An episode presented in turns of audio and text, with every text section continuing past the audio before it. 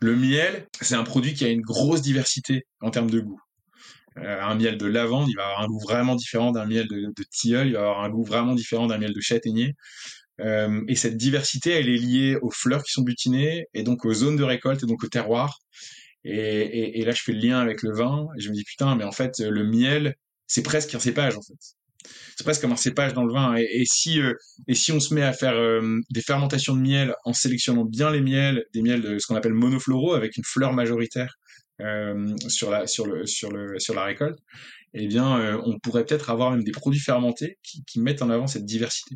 Et, et aujourd'hui, j'ai toujours pas la réponse à la question, mais pourquoi personne n'y a pensé quoi?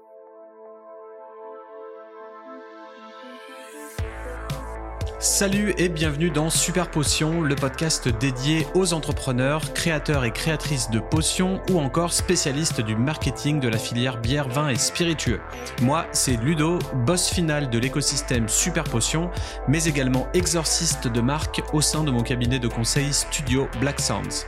En clair, mon job consiste à vous accompagner dans votre projet de repositionnement, de refonte, rafraîchissement ou création de marque. Côté Super Potion, ma branche dédiée aux startups, j'ai récemment publié deux guides intitulés Lance ta super potion avec succès et Développe ta communication de marque grâce aux archétypes de personnalité. Ces guides sont disponibles sous forme d'e-book sur le site superpotion.fr. Côté Studio Black Sounds, l'agence de conseil spécialisée dans les marques bien établies, je propose deux recueils stratégiques sous forme de PDF pour démystifier la filière boisson, bière et spiritueux sur l'année 2023. Ces rapports sont disponibles sur le site blacksoundsdesign.com. Sans plus tarder, voici le podcast Super Potion, un élixir d'innovation pour sublimer toutes vos boissons. C'est parti Salut à toutes, salut à tous, bienvenue dans Super Potion, épisode 45 déjà. Euh, Aujourd'hui, je reçois Paul Augustin de Bulle de Ruche. Euh, salut Paul Augustin. Salut Ludo. Je peux t'appeler PA, ça ira plus vite? Ah, ça ira plus vite, ouais. Alors, euh, est-ce que tu peux te présenter tout simplement à nos auditeurs et nous parler un peu de ton parcours avant de créer euh, Bulle de Ruche, s'il te plaît? Ouais, bien sûr. Euh, donc j'ai 35 ans et j'ai fait euh, sur remonte aux études, des études de commerce et puis euh, en parallèle le WSET, euh, plus communément appelé Wineset jusqu'au diplôme niveau 4. Euh, donc spécialité vraiment dans le monde du vin. Passion qui m'a amené à créer une première boîte qui s'appelait Melchior dans les années 2008, 2010, euh, je dis des conneries, non, c'est ça. Non, non, plutôt 2015, ouais. Putain, ça va, ça va vite. Euh, 2015, une boîte qui s'appelait Melchior. Euh, à l'époque, je m'étais associé avec euh, avec un de mes potes qui qui était plutôt dev et, et, et bien bien câblé sur sur sur les compétences web et on avait créé donc un algorithme qui permettait de remettre euh, au goût du jour la connaissance du vin en, en créant des, des, profils gustatifs et en faisant du matching avec les profils gustatifs des personnes et okay. n'importe quelle bouteille de vin. Et on avait pour ça une vingtaine de critères et on commercialisait, on se rémunérait en faisant de la vente de box de vin euh, à distance avec des box de vin qui étaient personnalisées de ce fait, euh, euh, de ce fait personnalisées en fonction des, des, des, des goûts et des, et des, et des appétences euh, pour les pour les bouteilles de vin de, de nos de nos clients. Et c'est fou parce que ça, j'ai vu ça. Euh, je te coupe deux secondes, mais j'en ai parlé dans dans deux trois podcasts. Une, une boîte qui s'appelle Stompy.co je sais pas si ça te parle. Okay. Et, non, euh, et, en fait, ce, ce dont tu me parles, c'est il y a déjà méga longtemps. Et là, moi, j'ai vu ça il y a pas hyper longtemps. C'est aux États-Unis. Ils font des box de vin euh, en abonnement et tu commences directement par faire un quiz, donc un quiz un peu moderne à la Typeform. Et euh, et t'arrives en fonction du profil gustatif justement à à une box euh, sous souscription et puis qui peut être modifiée, etc. Donc en fait, ton concept, euh, il a beau être vieux, là, il est, il reste toujours euh, hyper hyper récent et, euh, et hyper dans, dans l'air du temps de, de l'abonnement. Donc euh, ouais, c'était bien vu. Il y a, y a vraiment deux choses, je pense. Euh, c'est une parenthèse le monde du vin, mais mais qui est quand même corrélé à, à tous les tous les produits alcoolisés de manière générale, c'est que euh, je pense que le web, c'est effectivement quelque chose qui continuera de croître et, et qui qui a pas fini de, de, faire ses preuves dans ce monde-là, même si c'est compliqué d'envoyer des bouteilles, c'est fragile, c'est lourd, mais euh, mais il y a quand même quelque chose.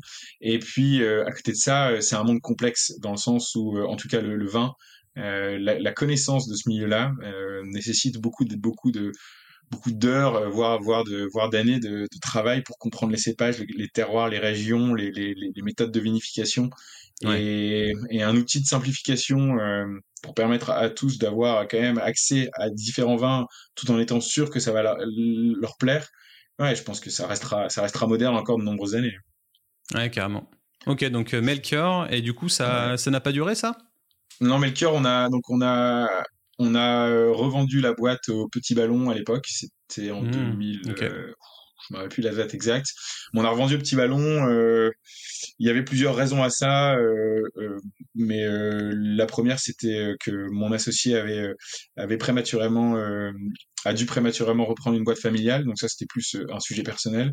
Et puis et puis en, ce qui concerne le marché, de toutes les manières, la box de vin par correspondance en France, quand tu arrives six ans après le petit ballon, t'as quand même peu de perspectives. Euh, euh, en tout cas sur un marché exactement comme le leur. Et, et, et, euh, et, le rachat par le petit ballon, ça avait beaucoup de sens. On c'est resté des copains d'ailleurs. D'ailleurs, aujourd'hui, il y a l'un des l'un des cofondateurs qui, qui, qui rentre au bord de Bulle de Ruche. Donc ouais, on, on, reste on reste on est resté bien copains. Et puis ça avait du sens aussi pour eux d'avoir justement euh, cet algorithme qu'on avait créé euh, parce que ils avaient aussi eux cette, euh, ils ont toujours cette segmentation des profils gustatifs et, des typologies de bouteilles de vin dans leur, euh, bah, dans leurs offres web quoi. Ok, parfait. Et du après, coup, après donc, j'ai créé. Après, on a créé Nestor Drinks euh, avec le même associé, mais euh, en fait sur une courte période, parce que justement il y avait ce sujet de reprise de son côté. Euh, mais l'objectif, c'était de mettre à profit notre connaissance du réseau des, des distributeurs de vin et des, et des, et, et des vignerons et, et, des, euh, des, caves coopératives pour mettre en, relation. On, avait créé un outil web qui permettait de mettre en relation directement euh, les bars et les restos avec les, euh, les récoltants.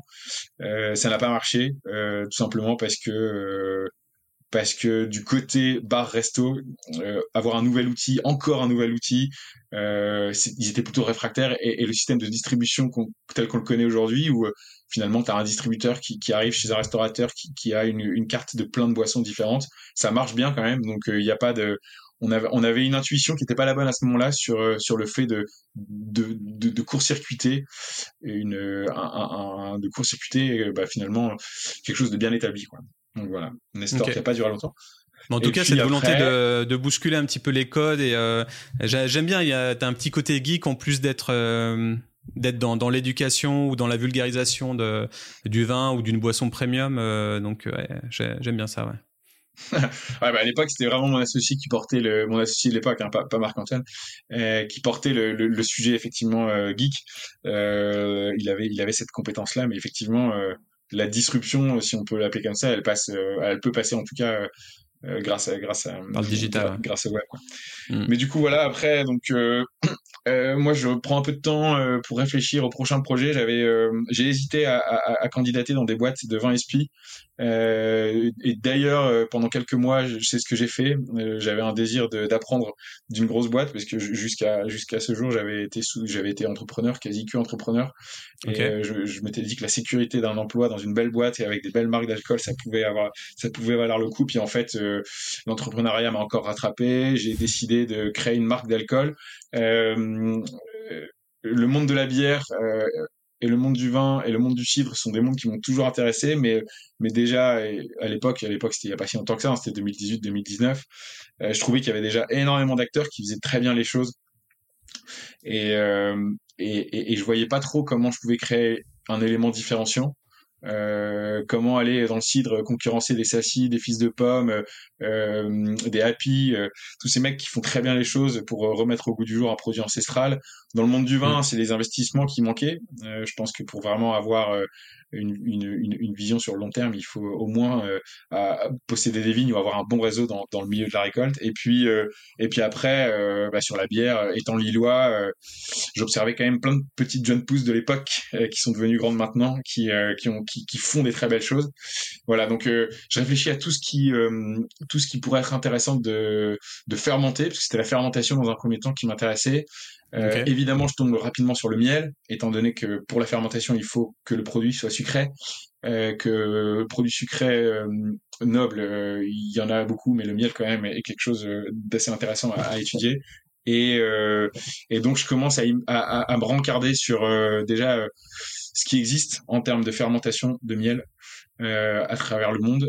Euh, il s'avère que je tombe très vite, évidemment, sur l'hydromel, l'histoire de l'hydromel, euh, la boisson ancestrale, euh, la boisson, des, dieux, La, boisson des Vikings, la boisson d'Harry Potter, la boisson de Game of Thrones. en fait, on en fait un peu ce que ce qu'on en veut. En tout cas, il y a beaucoup beaucoup de trames historiques sur lesquelles on pouvait se rattacher.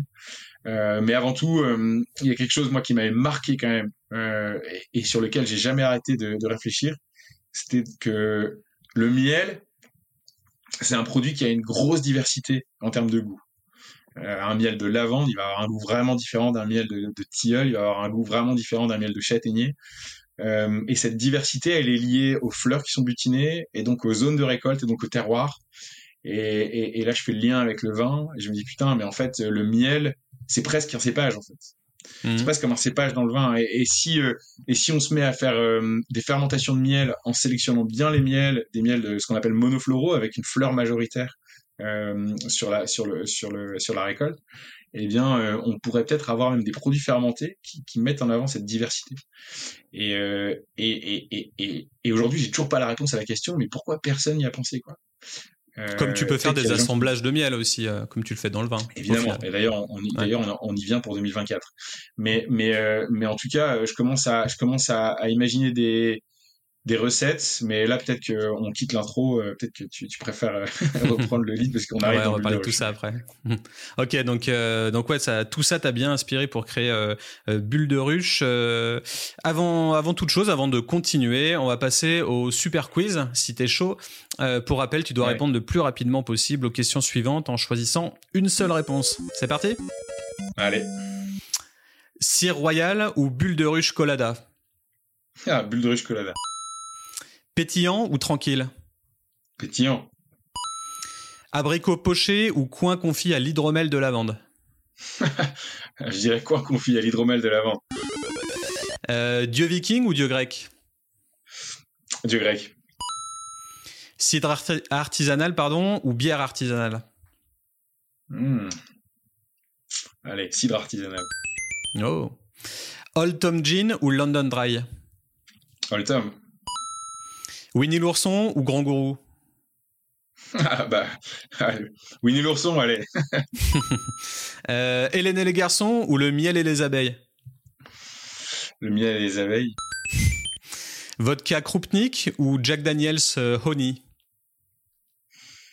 Ah, J'ai goûté aucun des deux, mais en termes de marketing, Jack Daniels Honey, ils sont quand même plus, plus costauds. Ok. Et pour finir, fleur de lavande ou fleur de tilleul? Fleur de tilleul. Alors on va revenir à, l'hydromel. Euh, du coup, pour toi, euh, comment définirais-tu euh, la différence entre l'hydromel moderne et par rapport à sa version ancestrale ou, traditionnelle? Je pense que c'est c'est la légèreté versus versus le titrage versus le côté dense je dirais la fleur versus le miel plutôt. Euh, ok. Pourquoi Parce, que, du coup, traditionnellement, c'est plus lourd, moins digeste, etc.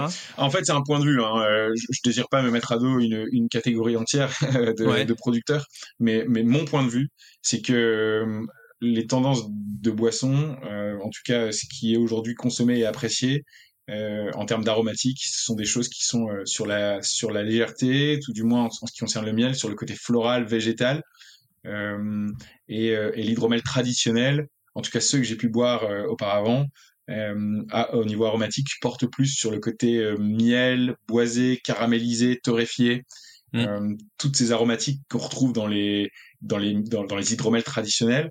Euh, et, et, cette légèreté euh, ou ce côté floral versus ce côté miel sur les arômes. Euh, dans le côté moderne, il y a aussi, ça joue aussi en termes de sucrosité et de et, et d'alcool un hydromel traditionnel va titrer entre 9 et 18 degrés, ça dépend de, qui le fait. Euh, et euh, il va avoir aussi un taux de sucre résiduel qui peut être assez élevé. Ça peut être sec, mais ça peut être aussi très liquoreux. C'est pour ça que c'est très euh, alcoolisé, plus qu'une bière, parce qu'il y a beaucoup de sucre? Ouais, c'est le sucre qui fait l'alcool, effectivement. Et puis le miel, c'est assez particulier parce qu'en fait, tu peux en avance calculer le degré d'alcool que tu vas avoir. Alors que des producteurs de cidre et producteurs de vin en fait, dans un jus de raisin ou un jus, de pomme, il y a un titrage maximum. ça va dépendre du, ça va dépendre de l'année, de la récolte, mais en soi, euh, tu peux pas tu peux pas dépasser euh, un certain degré d'alcool parce que de toute mhm. façon il, il, va pas y avoir assez de sucre dans le raisin ou, dans la ou dans le jus de pomme.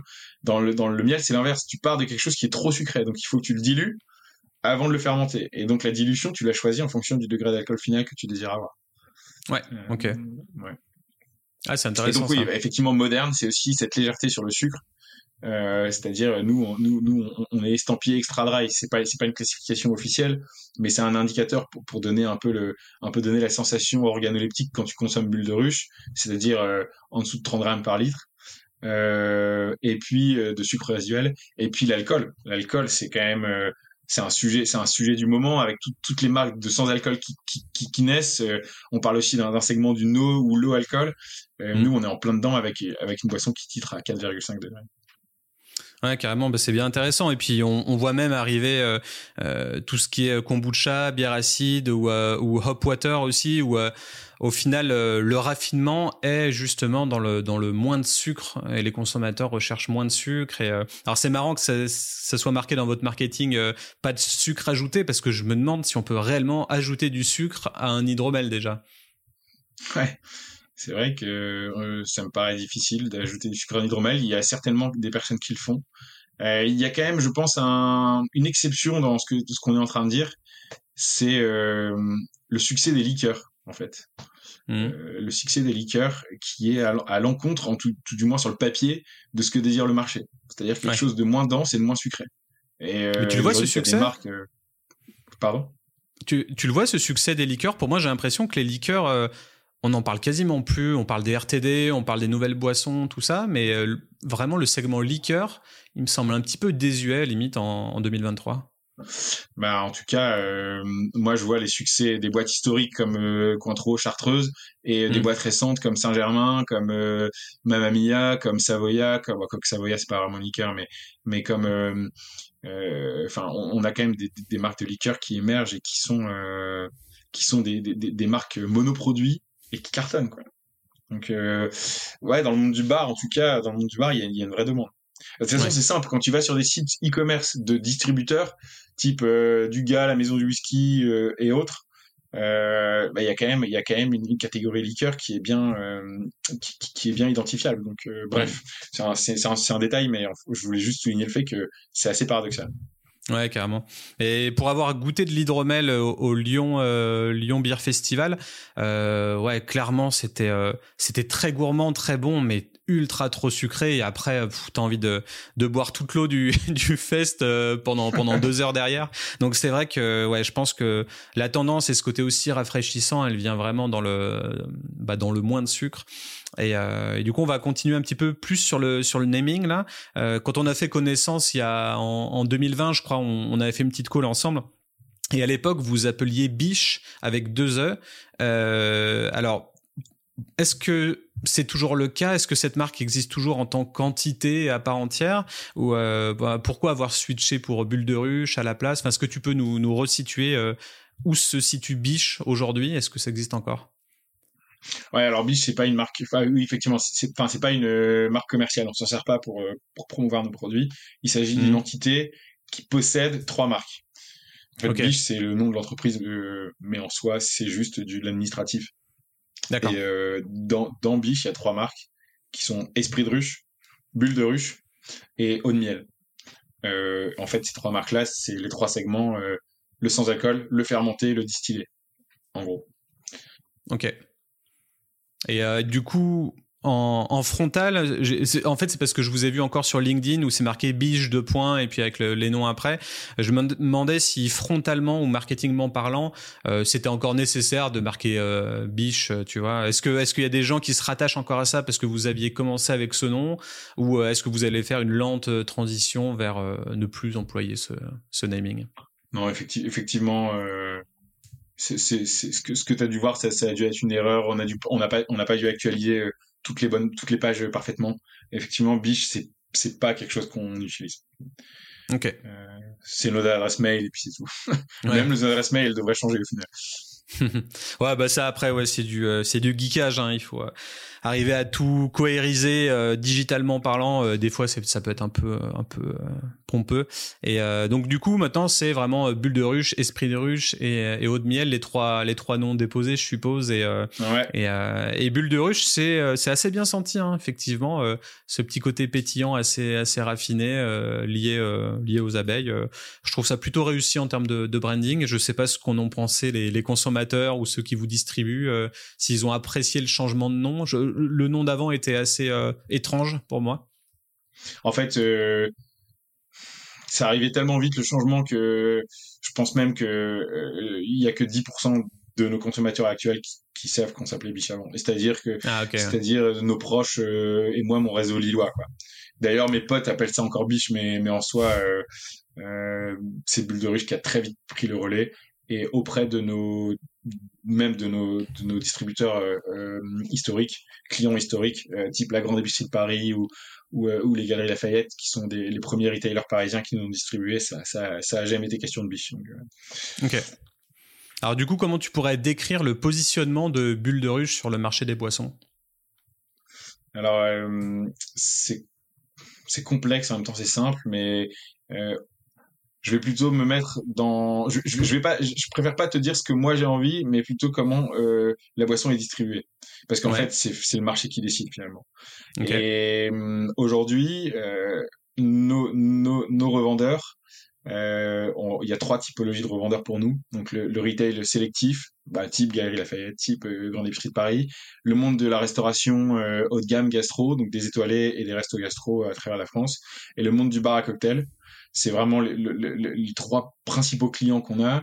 Euh, à chaque fois, la boisson est considérée comme quelque chose de haut de gamme, c'est-à-dire que dans le service à table, c'est généralement servi dans un verre de vin blanc. Euh, donc c'est vraiment sur les mêmes types de prix euh, qu'un un pétillant vin ou un verre de vin blanc.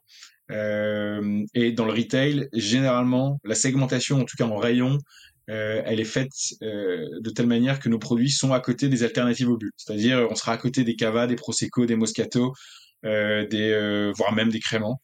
Évidemment, on peut pas concurrencer le champagne pour plein de raisons.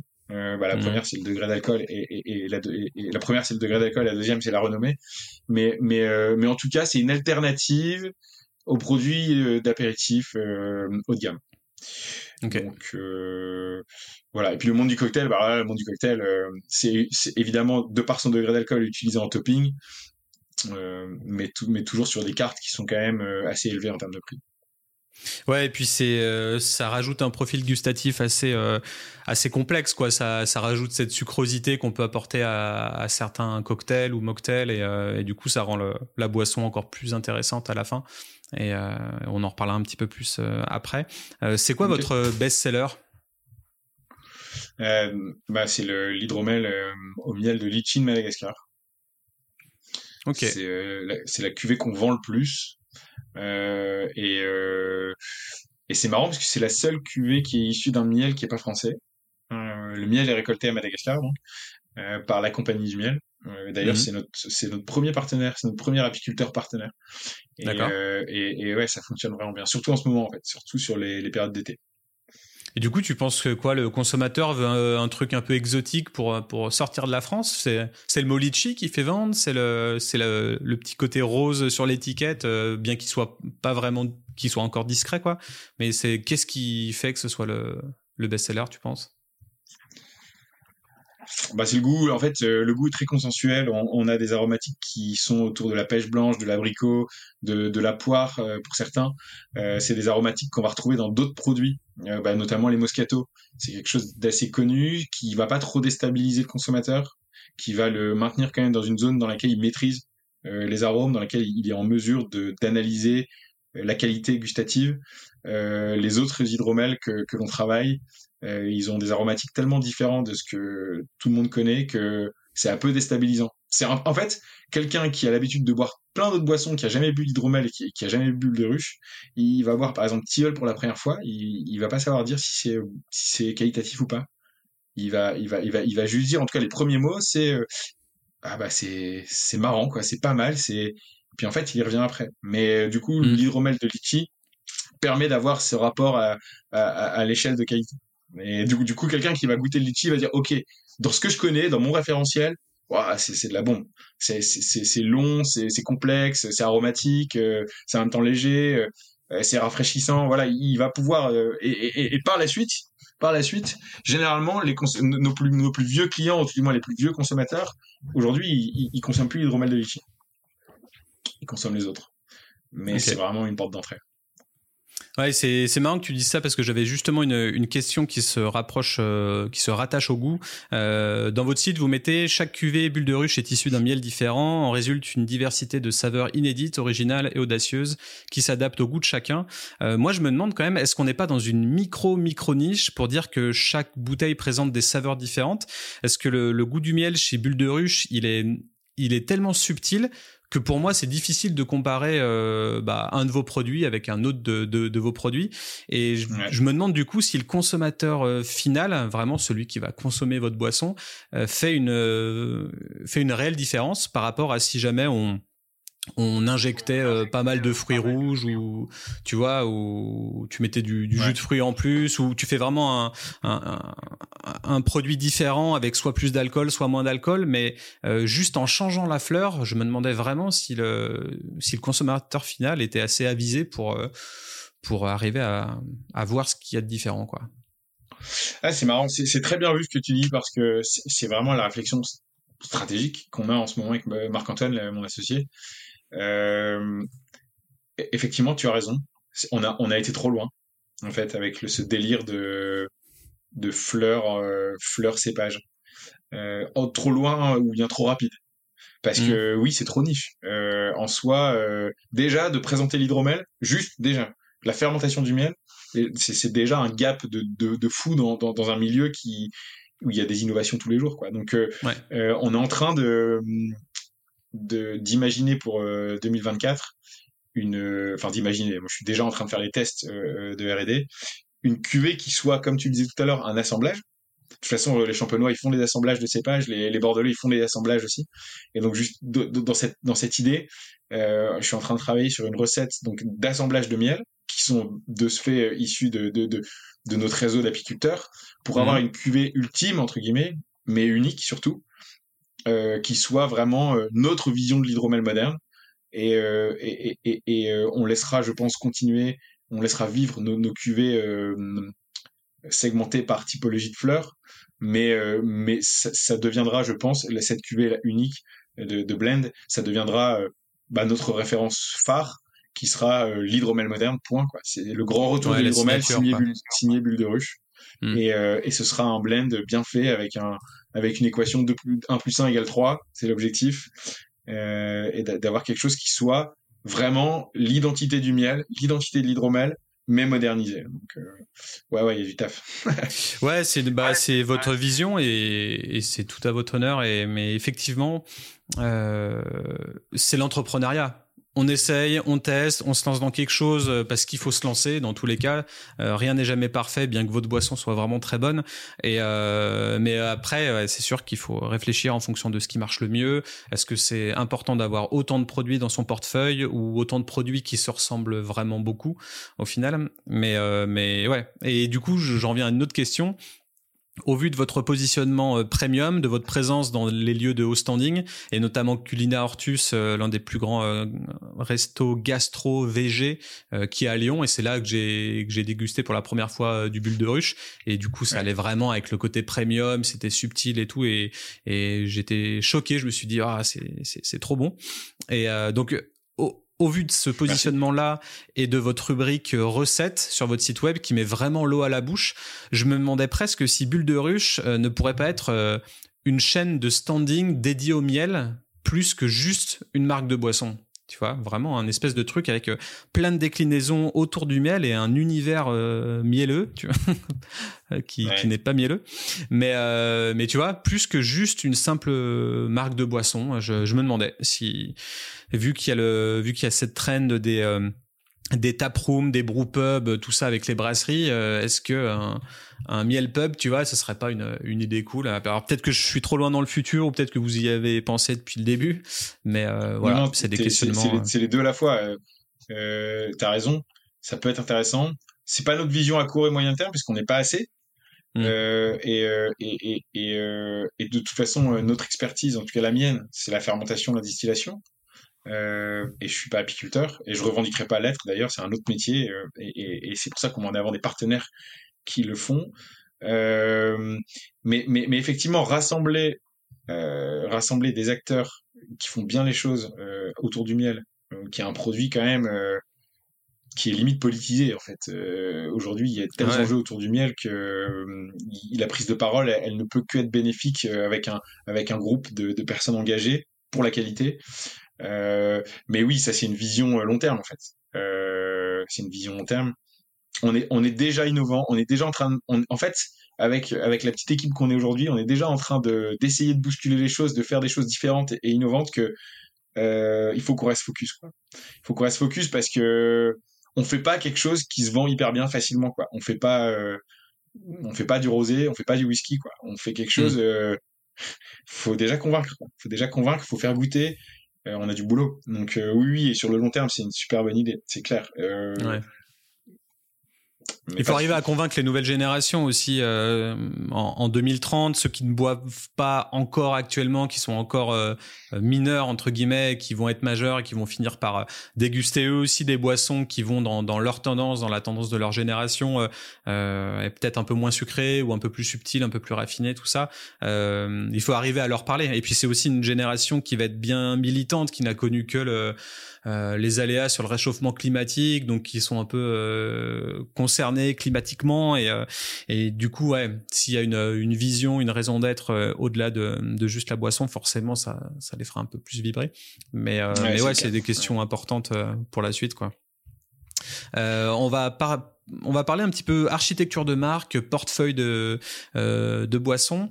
Euh, pour moi, votre produit, il est vraiment très spécifique et original. Et euh, du coup, je me demande vraiment quelle est euh, votre votre vraie concurrence sur le marché. Euh, on a du mal à savoir si vous appartenez à la mouvance craft beer, craft spirit. Est-ce que vous vous rapprochez plutôt du cidre, des vins effervescents, des RTD, des bières craft, du kombucha, du soda craft? Est-ce que que tu arrives à te situer avec ta marque? Ouais, mais la question est, pertinente. en fait, il y a, y a deux choses. Il y a ce que nous on désire, euh, le positionnement qu'on désire avoir avec, notre marque, mhm. euh, qui est clairement premium, et d'ailleurs qui va devenir, qui va continuer à, aller vers ce segment haut de gamme avec euh, un packaging qui va, qui, est en train d'être refondu entièrement, avec des recettes qui évoluent, des sourcings qui évoluent aussi. donc la premiumisation, elle est, elle est, elle est déjà ancrée, mais, mais elle s'enclenche et, et, va, et va encore s'accentuer dans le futur. Okay. donc ça, c'est ce que nous on désire. Et puis il y a euh, le marché tout court euh, qui nous donne qui nous donne ses règles. Euh, le marché nous dit que quoi, la matière première qu'on utilise, le miel, c'est un produit rare et cher, et que jamais on sera sur un bec dans un bar servi pression. En fait, mmh. en termes de quantité, ce serait du gâchis. Je, je, je, je, je dis pas que, que, que ce serait du gâchis de mettre du bulle de ruche au bec, mais ce serait du gâchis de miel en fait. Euh, ce, produit, miel, fermenté certes, mais il, se doit d'être dégusté. Euh, il se doit d'être, euh, il se doit d'être, bu avec avec parcimonie. Il doit, il doit être mis dans un contexte de, de haut de gamme, de premium, parce que en fait, on pourra jamais se positionner à la fois en termes de prix, mais aussi en termes de ressources, comme un cidre ou une bière. Ouais, en termes de volume, ça représenterait trop de miel vendu, quoi, au final. Et pas assez d'abeilles pour. Euh, qu'est-ce qu'on a de commun avec le, la, la, la, bière et le cidre? On a de commun les bulles et on a de commun le degré d'alcool. Mais, mais le process de euh, fermentation? Enfin, le process de brassage aussi. Ouais, la euh, fermentation. Mais la fermentation, c'est trop large. Du champagne, c'est fermenté. Et t'as, as des quilles à 200 balles. Donc, en fait, euh, euh, c'est trop large. Donc, ouais, notre, notre, notre créneau, il, il est, je pense, euh, en tout cas, il est, c'est pas je pense, c'est, je commence à, à, à, à bien, euh, à bien en être sûr. C'est euh, un produit fermenté premium et donc une alternative aux, aux, bulles festives, mais mais mais consommé mais consommé dans un verre, dans, dans une coupe et, et, pas à la pression. C'est pas un produit. c'est, ouais, c'est pas. c'est pas populaire du coup. Au final. Bah non, non, bah non, forcément. même en termes de prix, en termes de prix, c'est, on peut pas s'aligner à, des produits comme la bière C'est impossible. Sauf si jamais, et on va en parler un peu plus tard, euh, il peut y avoir des, euh, produits éphémères pour jouer sur le côté euh, craft. Et, justement, mon, penchant là de, de podcast pour la suite, c'était d'essayer de rapprocher l'hydromel pour moi qui est une catégorie sœur ou cousine d'autres catégories, et de voir un petit peu ce qu'on pourrait brainstormer autour de ça. Euh, J'avais déjà comme, euh, comme euh, classification l'hydromel côté euh, bière et cidre craft. Euh, donc là, j'ai passé aux anglicismes pour ceux qui, qui n'aiment pas. J'aimerais connaître le lien qu'on peut faire entre euh, l'hydromel bulle de ruche et la catégorie de boissons qu'on appelle les mid, euh, avec des déclinaisons de type session mid, donc euh, faible en alcool. Euh, est-ce qu'on peut dire que vous déjà vous faites du mid si on parle anglais, ou est-ce que c'est encore différent selon selon toi? Et peut-être qu'on peut rappeler ce que c'est si. Ouais, bien sûr. En fait, non, non, tu peux carrément comparer. D'ailleurs. parenthèse, mais notre importateur au Japon, il importe des mid UK et, Bulle de Ruche euh, uniquement, euh, enfin comme comme seul produit français. Et lui, il est spécialisé dans les produits, euh, en tout cas à base de miel. Mais en fait, Mid, Mid M E A D, c'est un c'est hydromel en anglais en fait c'est pas c'est pas plus compliqué mais mais mid en tout cas en Angleterre aux US et au Canada c'est un segment de marché qui est en, en hyper croissance euh, il y a eu un article là, dans, dans Wine Enthusiast qui est le qui est une presse spécialisée autour du, du monde des vins SP assez assez renommée, réputée euh, euh aux US. Et euh, dans cet article-là, justement, il parlait de la, de la fièvre des, des meadery, donc des, des producteurs de mead, des producteurs d'hydromel. Euh, les chiffres qu'ils annoncent, c'est qu'il y a eu une croissance de 650% depuis 2003 de du nombre de, de, de meadery, euh, enfin de commercial meadery. On mettra le lien en description du coup. Hein. Quoi? On mettra le lien en description du coup pour ceux que ça intéresse. Euh. Ok. Donc c'est assez dingue en fait la croissance euh, sur euh, sur les US. Bon alors peut-être qu'on part de très bas aussi, hein, mais n'empêche que. Mmh. Euh, et, euh, et tu vois dans les chiffres, en tout cas sur les US, sur la mid, en 2018, il n'y a pas si longtemps que ça, le marché US était évalué à 408 millions de dollars. Et là, sur 2025, c'est déjà 800 000, euh, 800, 800 millions, 800 millions. Donc, euh, ça, ça double, ça a doublé depuis 2018. Euh, La valeur de marché. Donc, forcément, avec un marché qui évolue, il y a toujours des acteurs qui cherchent à se différencier. Et je pense que les mid, les session mid, les, les, enfin, après, t'en as plein de différentes, mais en, en gros, c'est effectivement utiliser le miel comme une bière, utiliser le miel avec un cidre. D'ailleurs, en France, on a un parallèle, c'est le chouchen, euh, qui, mhm. est, qui est le chouchen breton. Euh, il y a toujours une dispute sur les recettes, mais euh, mais la vérité c'est que traditionnellement, en tout cas moi ce que j'en ai compris, c'est que le le le, le chouchen c'est du miel qui fermente avec du avec du jus de pomme et, et donc c'est un blend en fait cidre hydromel. mais oui, il y, a plein il y a plein de de, de mid qui se créent aromatisés avec des fruits, fermentés co-fermentés avec du raisin, vieillis en barrique. Euh, donc à la fois sur la fermentation, sur le vieillissement, sur les assemblages, il y a plein de trucs qui sont faits. Ça, c'est, ouais, et puis même le, le, naming, dire euh, dire mid ou session mid, ça ça donne un renouveau à, à l'hydromel. Et par contre, j'ai vu dans, dans, les ingrédients, il me semble que c'est fait avec euh, avec du salse pareil. Je sais pas si ça se dit comme ça ou euh, c'est un autre type de fleur ou de plante. Alors je sais pas si c'est exactement du miel fermenté ou si c'est autre chose si ça donne dans, tous les cas, c'est le sucre du miel euh, qui est fermenté pour créer l'alcool, le fructose et le glucose euh, contenus majoritairement dans le miel. Mais oui, euh, il y a beaucoup de macération, il y a beaucoup de tests de macération et comme je disais de co-fermentation de produits qui sont pas que issus de la ruche. Hmm. Tout ça, tout ça, je pense pour pour encore toucher plus de plus de consommateurs qui sont pas forcément au taquet sur le, le 100% pur pur oni quoi. Ouais. Euh, donc, euh, ouais, mais en tout cas, ça, vu, euh, Ouais, je disais juste, j'avais vu justement une euh, une miderie donc qui s'appelle euh, Vikings euh, Alchemist. Et eux qui produisent des, des session mead donc bon les session mead c'est comme les, les bières session donc c'est moins alcoolisé et, mais toujours plus deux fois plus alcoolisé qu'une qu'une session IPA par exemple parce que parce que bah plus de sucre et plus d'alcool. Et donc je crois que les session mead sont aux alentours des des 6 degrés 5 alors qu'une qu'une session IPA par exemple serait à à 3 euh, trois et demi. Euh, donc c'est quand même plus euh, plus alcoolisé. Et j'ai vu que Viking Alchemist, ils avaient fait deux types, par exemple de donc un tranquille, enfin un session mid tranquille et un pétillant. Euh, le pétillant, il était à la menthe poivrée euh, et le tranquille au citron et la myrtille. Euh, moi, je pense que ça fait vraiment sens avec ce côté un peu éphémère de ce produit se fait en, une dizaine de jours, donc c'est très rapide. Je pense que la rotation peut être sympa. Et il parle également dans un autre de leur article de sour mid. Donc là, on, parle de des, bières sour, donc acides dans, dans le segment craft beer. là, il mettait, là c'était en, en mars 2023, donc c'est assez récent. Alors je sais pas si on est encore dans le futur ou quoi, mais en tout cas il parlait des sour euh, donc hydromel acide euh, produit par accident. Euh, du coup il y a une culture de bactéries lactobacilles qui qui est venu dans le dans le process et qui a qui a donné des hydromels un peu un peu aigres et donc notamment fait avec de la cerise douce foncée, de la mangue, du habanero, je sais pas ce que c'est. Est-ce que c'est un type d'expérimentation qui pourrait euh, arriver dans Bulle de Ruche? Est-ce que c'est déjà euh, en cours? Non, parce que. Euh, oui, peut-être, hein, mais en tout cas, c'est, là, dans, ma tête, je l'ai pas prévu. parce que tout le challenge, c'est de réussir à, à, faire un produit alcoolisé équilibré gustativement.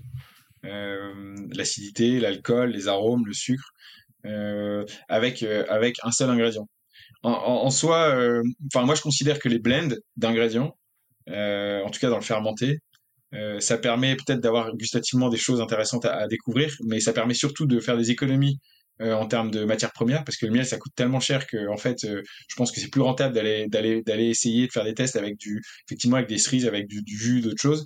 Et puis mmh. surtout en termes gustatifs nous les, les fermentations qu'on fait les levures qu'on utilise elles dégagent des arômes qu'on désire subtil, qu'on désire être les arômes de la fleur, et j'ai pas envie de les flinguer avec euh, avec euh, bah, avec euh, avec, avec, de la cerise qui, qui j'ai rien contre la cerise. Hein. D'ailleurs, on a un hydromel au, au, miel de cerisier, mais mais en fait la subtilité enfin je veux dire tu, mélanges pas du tu, mélanges pas du enfin je, je, compare pas au champagne mais mais tu, tu voilà le, le, le, monoproduit en tout cas en termes de en termes de base pour moi il a du sens quoi.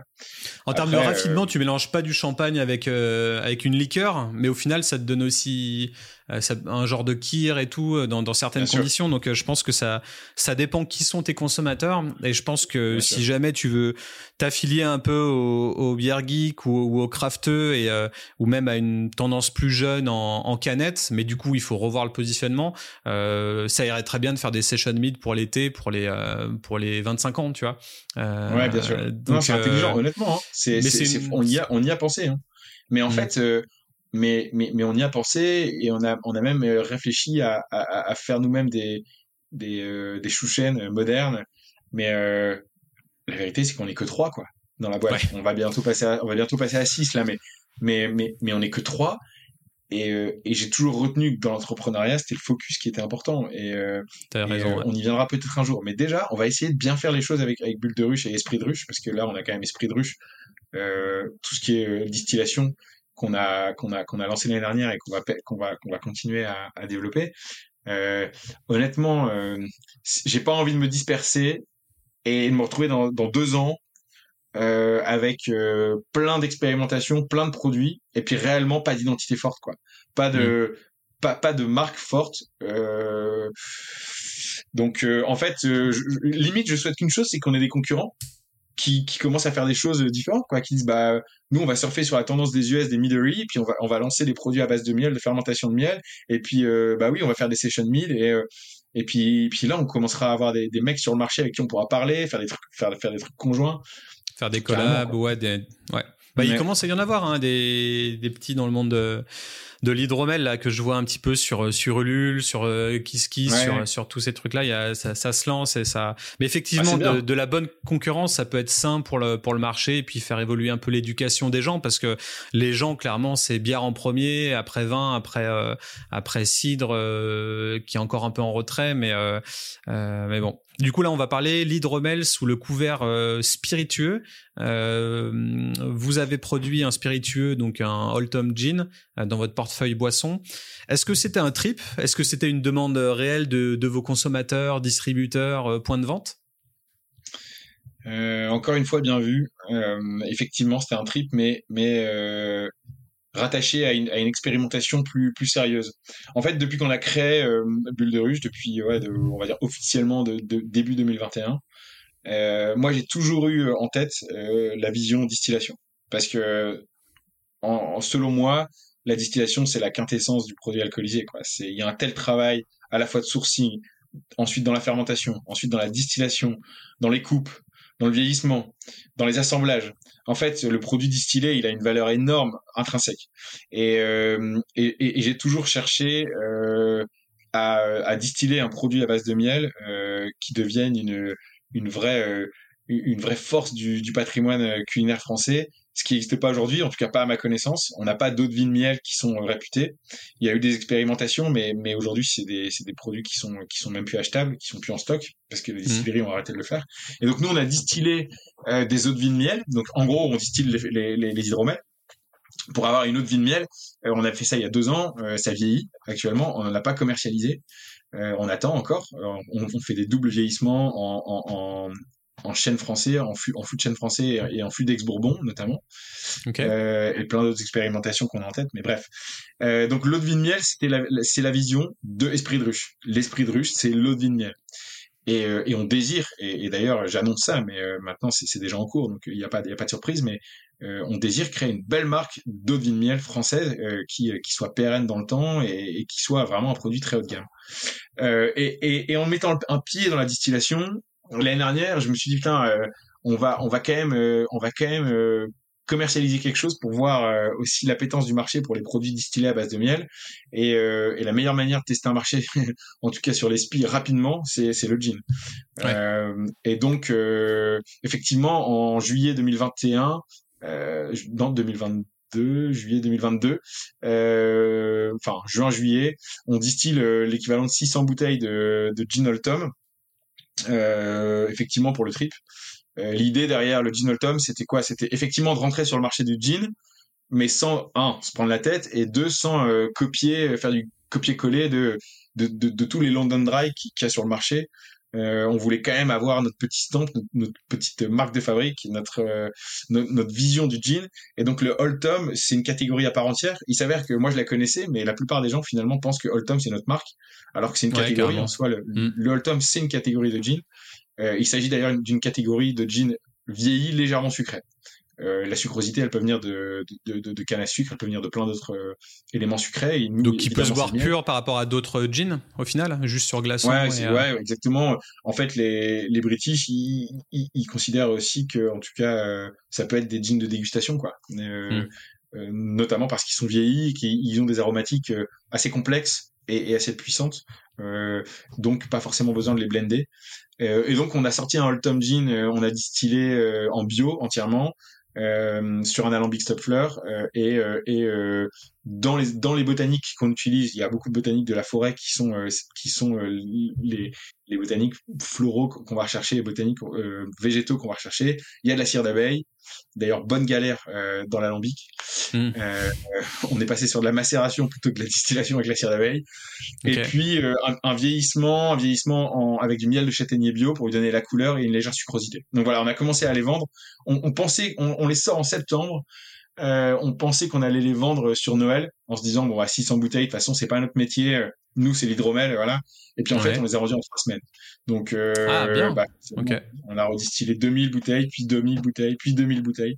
Et donc là on, on, on est euh, non non c'est super avec le, le Tom ça y a, on a une comment dire on a une, une, une traction qu'on n'avait pas imaginé et alors du coup, c'est qui qui achète ça? C'est les restaurateurs, le, le...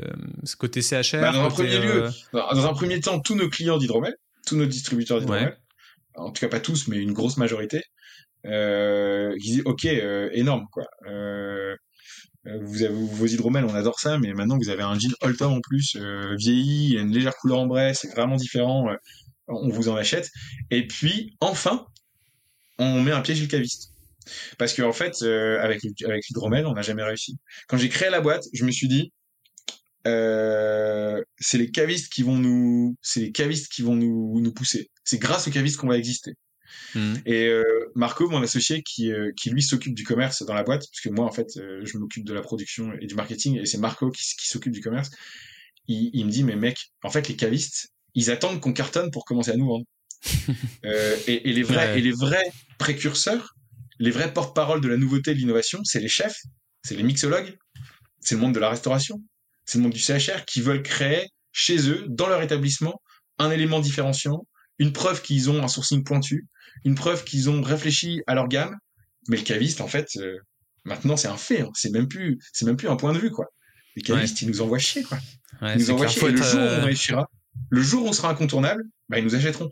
Mais on, on se dispute pas. C'est juste que c'est comme ça que ça fonctionne. C'est euh, en tout cas. Euh, faut être présent à Top Chef et à Drink Masters euh, sur Netflix et puis et puis après ce sera bon, ce sera lancé. Ouais, mais c'est marrant. Je pensais vraiment que les, les cavistes ils allaient être au taquet sur l'hydromel. Mm. Mais ouais, j'avoue parce que là, je pense notamment à euh, au tonic Isop qui est qui a été très rapidement chez les cavistes en fait. Alors, est-ce que le segment tonic ça va avec le gin dans dans la tête des gens et du coup c'est plus facilement achetable par des cavistes, mais je trouve que votre produit a, vraiment la place euh, d'être chez un caviste, surtout que maintenant les cavistes ils mettent de la bière euh, craft euh, sur les sur les étalages quoi. Donc donc effectivement après c'est peut-être juste une question de d'éducation et de se dire bon est-ce que ça va marcher et puis est-ce qu'on peut tenter de de, de, vous acheter pour voir mais bah, c'est vraiment c'est vraiment intéressant parce que honnêtement je, je désire pas faire de généralité parce qu'on a quand même des cavistes qui nous distribuent et, euh, qui, adorent le, enfin, nous on adore discuter avec eux et eux ils adorent l'idée de remettre au goût du jour l'hydromel. Ils ont peut-être eux-mêmes des, dégustations dans, dans, leur dans leur expérience qui les avait qui les avait marqués, etc. Donc on a quand même des clients des clients euh, cavistes, mais mais en fait la majeure partie du temps, donc voilà la majeure partie du temps, les cavistes ils vont nous sortir des trucs genre je préfère rajouter une ligne d'IPA, bien que j'en ai déjà 8 ou 9, Hmm. que, de créer, que, que de créer une ligne en fait. Mais parce qu'ils réagissent marché, je pense. Euh, ouais, et puis c'est que ça, ça craint. Hein. Tu vois le Nisa par exemple qui, enfin, qui en chie un petit peu en ce moment. Euh, euh, ils essayent de, de, se moderniser parce qu'ils voient que vendre que du vin, ça marche plus forcément. Et puis ça dépend d'où ils sont placés aussi. Mais, euh, mais bon, ouais, effectivement, c'est avec le marché. Euh, et, et j'ai vu que sur votre site web, vous vendiez un coffret gin plus une douzaine de bouteilles d'eau de miel, qui est un de vos autres produits. Donc ça, clairement, c'est pour faire le ginto façon façon bulle de ruche, quoi. Ouais, ouais, c'est ça. C'est ça. Et, et euh, c'est un blend qui marche bien. Euh, après, le gin, comme je dis, il peut être consommé seul. Euh, ça, c'est pas un sujet. Euh, mm. Et il fonctionne aussi très bien avec du tonic. Honnêtement, ça, le, le, le, goût, d'ailleurs, le goût floral ressort plus avec, avec des bulles. Donc, en fait, que ce soit l'eau de miel ou, ou un tonic, euh, neutre du coup parce que finalement là il n'y a pas forcément d'aromatique à, à, aller ajouter en tout cas selon moi. Et, et euh, bah, les, les, bulles le CO2 va va quand même va quand même permettre aux arômes primaires de, de fleurs de, de ressortir mieux. Ok et bah, du coup, pour finir, euh, moi j'avais vu l'hydromel côté euh, craft soda. Euh, donc on a vu l'hydromel côté beer et cider, côté spiritueux, et maintenant l'hydromel cousine des, des craft soda peut-être. Est-ce que vous souhaitez faire rayonner à, à terme votre produit eau de miel euh, sans alcool auprès d'un public cible? Est-ce que euh, est-ce que vous voyez vraiment cet engouement sans alcool et du coup vous voulez porter cette marque euh, à part entière? Ou est-ce que c'est juste un accompagnant de, de, de vos autres boissons principales dans votre marque mère? Comment comment tu vois la, la chose?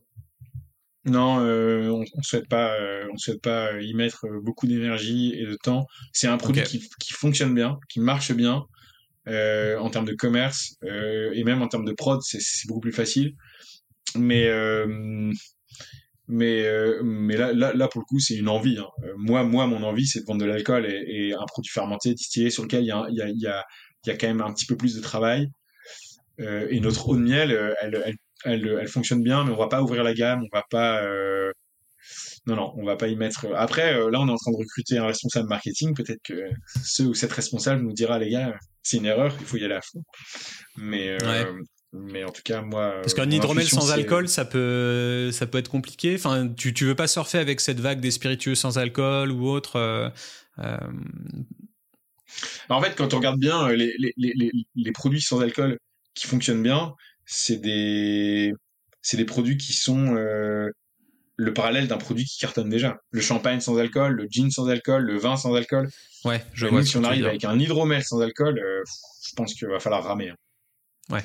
Euh, ouais, je suis d'accord. J'avoue que c'est déjà compliqué ce, ce, ce segment à, à, faire entendre, etc. Et, euh, puis même en termes de conservation, je sais pas ce que ça, ce que ça pourrait donner. Euh, J'avoue avoir été assez déçu. Euh, J'étais le premier à prôner les, spiritueux sans alcool euh, face à mon, acolyte dans, dans Bottlefield Show, Fred Roginsac, qui est un peu anti.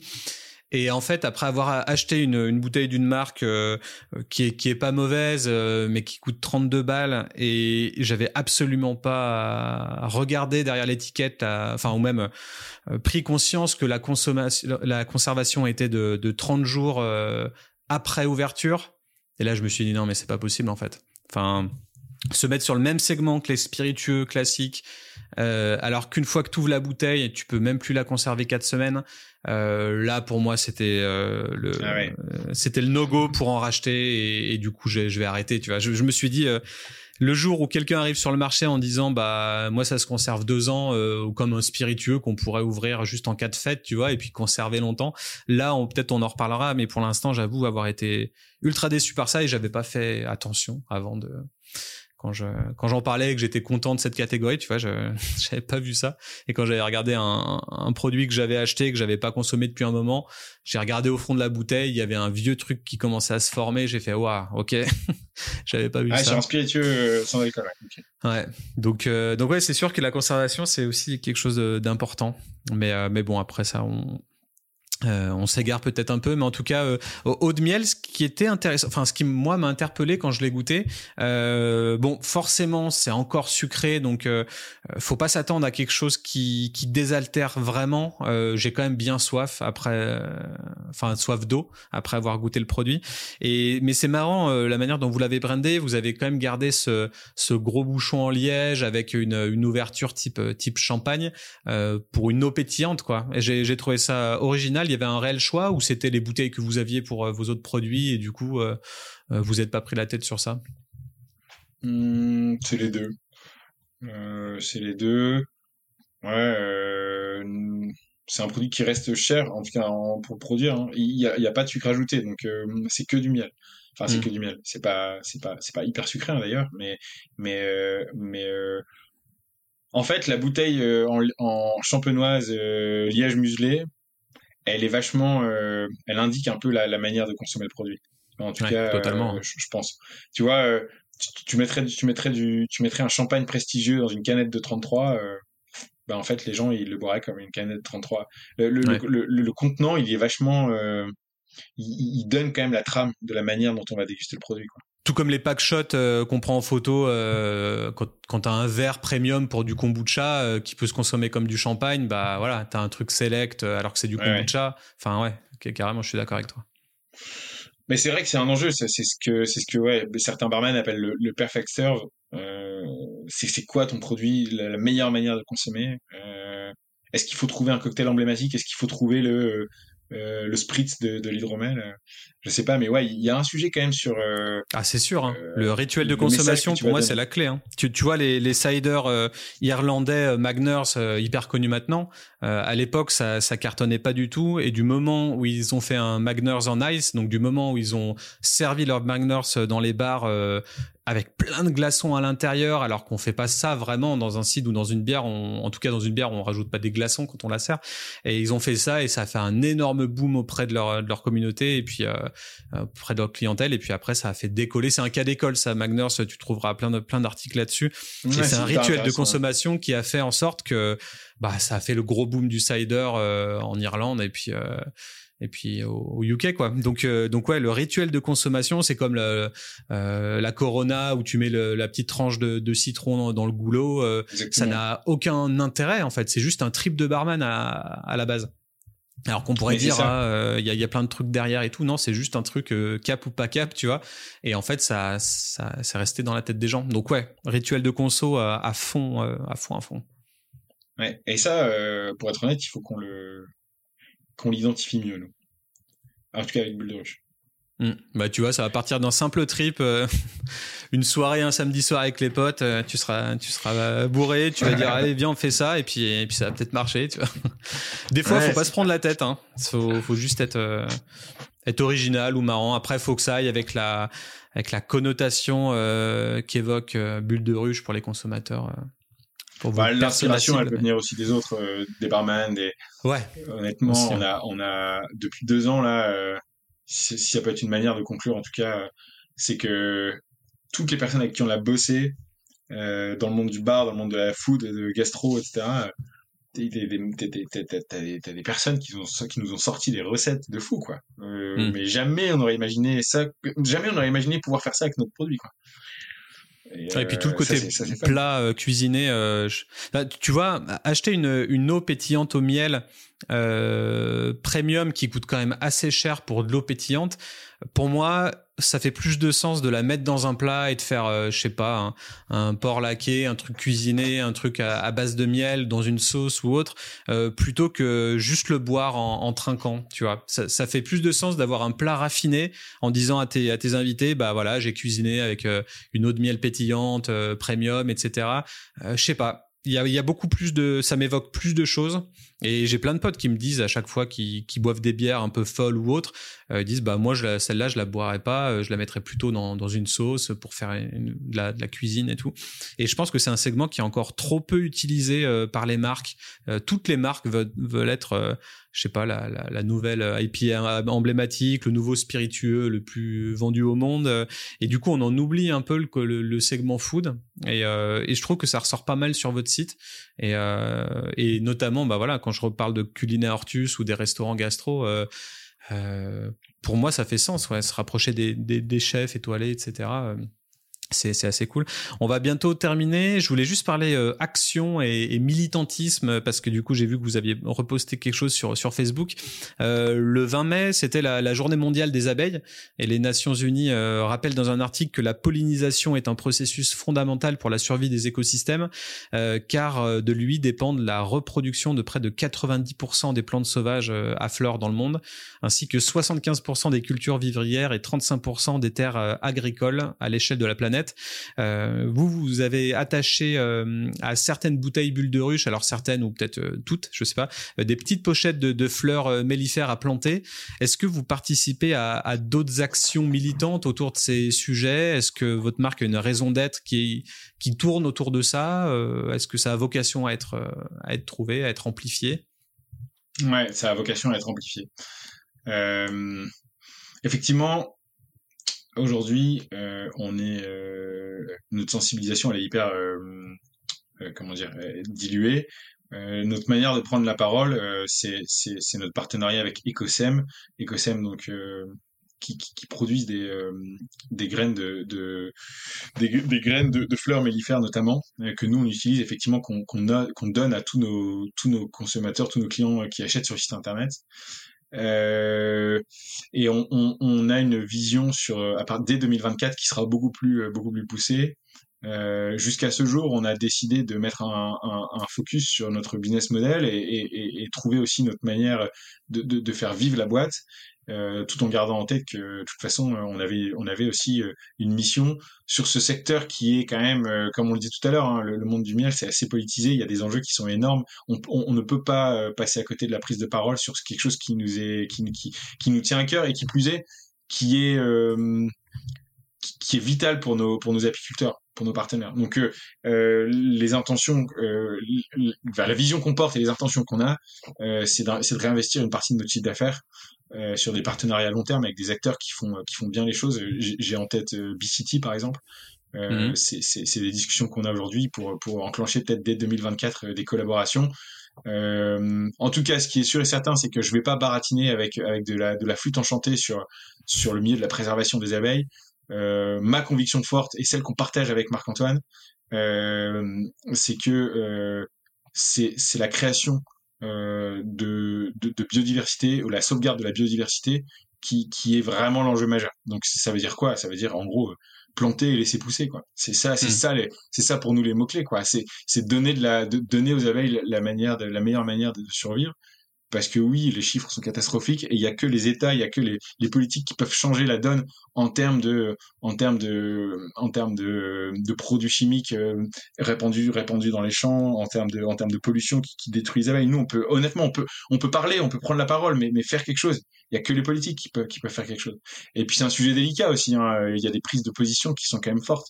Euh, voilà, nous, ce qu'on promeut, c'est clairement euh, le fait de planter et de laisser pousser. Et c'est pour ça qu'on donne des graines aux gens. Et, euh, et, et, dans chaque dans chaque paquet de graines il y a de quoi faire un mètre carré de fleurs mellifères. Euh, et ça nourrit pas que les abeilles. Ça nourrit toutes les tous les tous les insectes pollinisateurs. Et, hmm. euh, ça doit avoir du sens. Ça doit avoir du sens. Et euh, bah évidemment qu'on crée une boîte. Et évidemment qu'on doit être rentable et qu'on doit et, qu'on doit la faire vivre. Mais euh, mais on a on a quand même envie d'y aller d'y aller à fond d'y aller beaucoup plus Aujourd'hui, c'était une bonne discussion ensemble. On est déjà à 1h05, on, va boucler. Euh, avant de finir, est-ce que, où est-ce que les auditeurs peuvent vous retrouver, vous acheter, vous déguster? Bah, Sur le site internet bullederuche.fr, il y a toutes les informations sur nos produits et sur les points de vente et la, la possibilité d'acheter en ligne. Ok, ça marche. Eh ben, craquer pour euh, pour Bulle de Ruche, c'est c'est vraiment cool. Euh, allez les follow sur Instagram, euh, sur sur LinkedIn, partout. Et puis euh, et puis soutenez les abeilles, voilà. Et ben merci d'avoir accepté l'invitation. C'était c'était bien cool. Merci Ludo. moitié brainstorm, moitié éducation. Moi j'ai j'ai kiffé. voilà. Et puis et puis ben on on se dit à très bientôt. Ah ouais, carrément à bientôt. Merci à toi. Salut, c'est Paul Augustin de Bulle de Ruche et vous êtes sur Super Potion. J'espère que cet épisode t'a plu. Un grand merci pour ton soutien et ta fidélité. On s'approche à grands pas des 20 000 écoutes sur l'émission. Pour toutes celles et ceux qui seraient intéressés pour sponsoriser le podcast, n'hésitez pas à me contacter par mail à bossfinal.superpotion.fr. Si ce n'est pas déjà le cas, tu peux soutenir Super Potion de plusieurs manières. Abonne-toi sur Spotify en activant la cloche. Tu peux faire de même sur la chaîne YouTube qui retranscrit quelques épisodes chapitrés et quelques shorts. Si tu veux propulser l'émission en haut des charts, tu peux aussi mettre 5 étoiles sur Spotify et Apple Podcast et repartager l'épisode sur Ou WhatsApp. En attendant le prochain épisode, je t'invite à faire un tour dans la description de ce dernier, dans laquelle tu retrouveras les liens de toutes les ressources citées aujourd'hui. Super Potion est une émission concoctée, produite et réalisée par Studio Black Sounds. C'était Ludo à l'antenne. À la prochaine. Ciao ciao